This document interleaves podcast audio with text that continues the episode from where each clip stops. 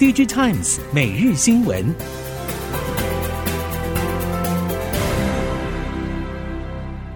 听众朋友们好，欢迎收听 DigiTimes 每日新闻，我是翁方月，现在为您提供今天的科技产业新闻重点。首先带您关心，面对 Intel 宣布从明年第一季起，制造部门将独立营运，自负盈亏，全力冲刺代工业务。同时，三星电子再推出三纳米升级版，台积电则显得老神在在。根据 IC 设计业者表示，台积电不止几乎通吃三奈米大单，二奈米也开始展开合作洽谈。尽管半导体产业处于逆风，但台积电还是强势在涨。除了三奈米牌价维持两万美元上下之外，近期传出良率和效能优异，首度进入 GAA 世代的二奈米牌价更飙上二点五万美元。对此，目前有产品用上三和二纳米的客户越来越少，这些客户都已经和台积电建立长期合作关系。至于三星和 Intel，目前主要订单还是来自自家产品，很难向外再夺大单。接下来订单不足，而产能又不断扩充的情况之下，将面临巨额成本难以回收的困境。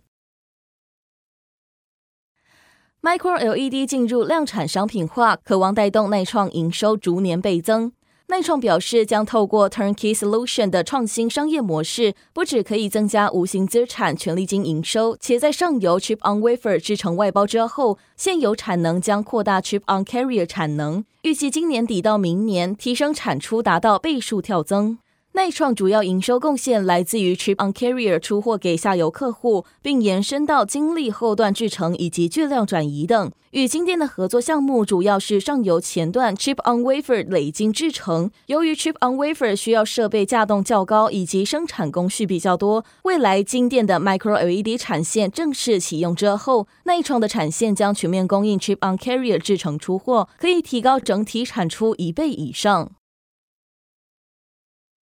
功率元件龙头厂英飞凌正因应美国降低通膨法案，评估是否到美国设立半导体厂。中媒关注英飞凌可能像汽车一级供应商龙头博世一样，到美国也加码第三类半导体碳化矽的投资。供应链业者则指出，英飞凌到美国扩建碳化矽器件厂的几率高，除了考量符合降低通膨法案要求的在地制造比例，另一个原因就是就近服务客户，尤其降低通膨法案创造新能源以及新能源车商机，同步扩大功率元件出海口。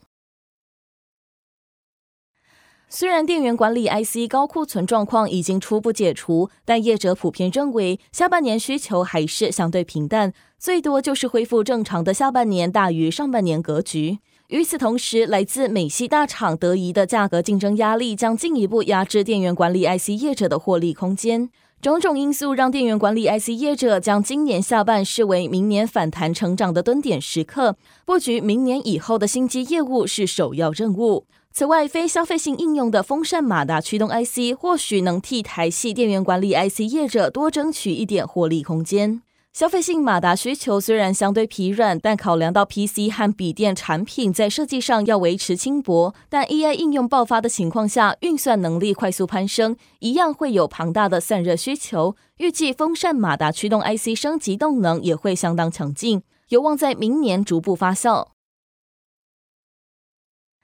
IC 封测龙头日月光集团旗下 EMS 厂环旭引述国际能源总署报告资料指出，估计今年全球电动车销售量将年成长百分之三十五，二零三五年电动车比重更将占整体汽车大约五成。环旭车用电力电子及无线及穿戴微小化方案事业群总经理苏国荣表示，目前生产的细机 IGBT 和碳化矽功率模组，主要用于电动车功率逆变器和车载充电器。这些模组是实现高效能量转换和充电功能的重要组件。透过日月光集团的上下游整合能力，环旭可以提供全面的一站式服务。主力客户将可以简化采购和供应链管理，加快产品上市时间，提升竞争力。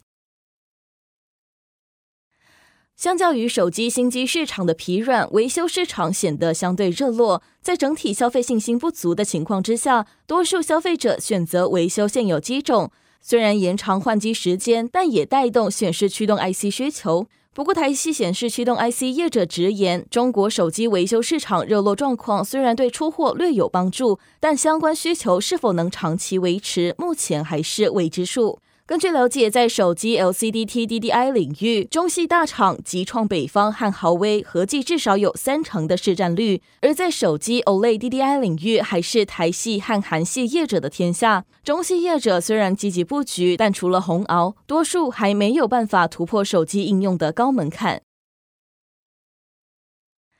PCB 上游材料干膜光组龙头长兴近来观察，中国经济成长趋缓且内需市场竞争激烈，因此持续规划成长重心在中国以外的市场。马来西亚合成树脂厂作为东南亚生产基地，已经在二零二一年上半转亏为盈，近期目标是提升产能利用率。而在东南亚市场需求扩大之下，长兴已经购入马来西亚厂区毗邻土地，为后续扩厂做准备。未来是市场发展，干膜光组和特用材料也有机会在马来西亚建置产能。此外，长兴指出，特用材料大多是利基性、高附加价值的产品，具备效能、环保和效率等优势，维持增加新的应用领域，积极拓展北美和印度等海外市场。生成式人工智慧影响层面深广，国科会主委吴正忠宣布，将积极推动 AI 法治相关工作，做好 AI 监管以及治理。有鉴于人工智慧有可能让性别和种族不平等的世界更加恶化，联合国教育科学及文化组织发布人工智慧伦理建议书，希望促进人权，解决透明度、问责机制和隐私权等问题。根据了解，台湾的 AI 立法原则将参考美国、日本和欧盟的政策，且应该符合台湾国情以及产业发展需求。如果行政院在今年九月之后的立法院会期中交付审议，在不受选举干扰的情况之下，最快今年底或明年一月可以三读通过。人工智慧近期迎来新一波成长高峰，市场期盼在 AI 的加持应用之下，能加速实现万物联网的智慧物联网情境。这也让 AI 边缘化成为下一阶段物联网业者值得投入的发展方向。首席 AI 产业业者指出，考量台湾目前在模型开发、算力资源以及应用时程，发展泛用型的大型模型比较慢。理想的模式则是以 API 串接大型模型，发展多元应用比较具有效益。因此，台湾未来在 E A 的发展重点应该放在垂直领域的专用模型，且是投入参数小、准确性高的模型来优化，像是制造和医疗照护等。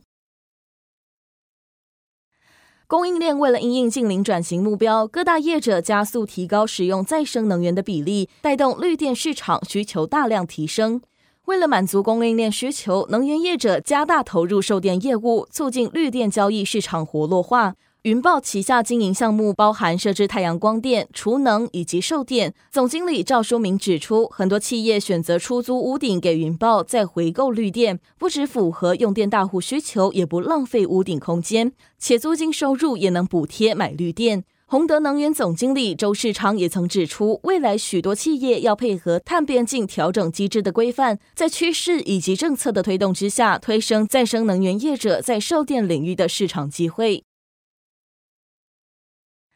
中国深圳的华强北有电子一街和水货大街的称号。近日，路透报道指出，NVIDIA 的高阶晶片 A 一百和 H 一百也能够在华强北找到，等于是另一种方式绕过美国对中国的出口禁令。美国政府早在去年九月就要求 NVIDIA 停止向中国和香港出口 A 一百和 H 一百两款高阶晶片。不过，却有华强北卖家透露，自己能够提供 A 一百晶片，要价两万美元，是原价的两倍。同时声称，买家通常是应用开发者、新创公司、研究人员或游戏玩家。路透指出，A 一百容易有造假的问题。至于三月才上市的 H 一百，则更难取得。目前难以推估究竟有多少 A 一百和 H 一百已经流入中国市场，也难以衡量实际的供需状况。NVIDIA 则再次声明，并不被允许出口 A 一百和 H 一百到中国。如果发现有客户违约，将会立即采取措施。以上新闻由 Digital Times 电子时报提供，翁方月编辑播报。谢谢您的收听。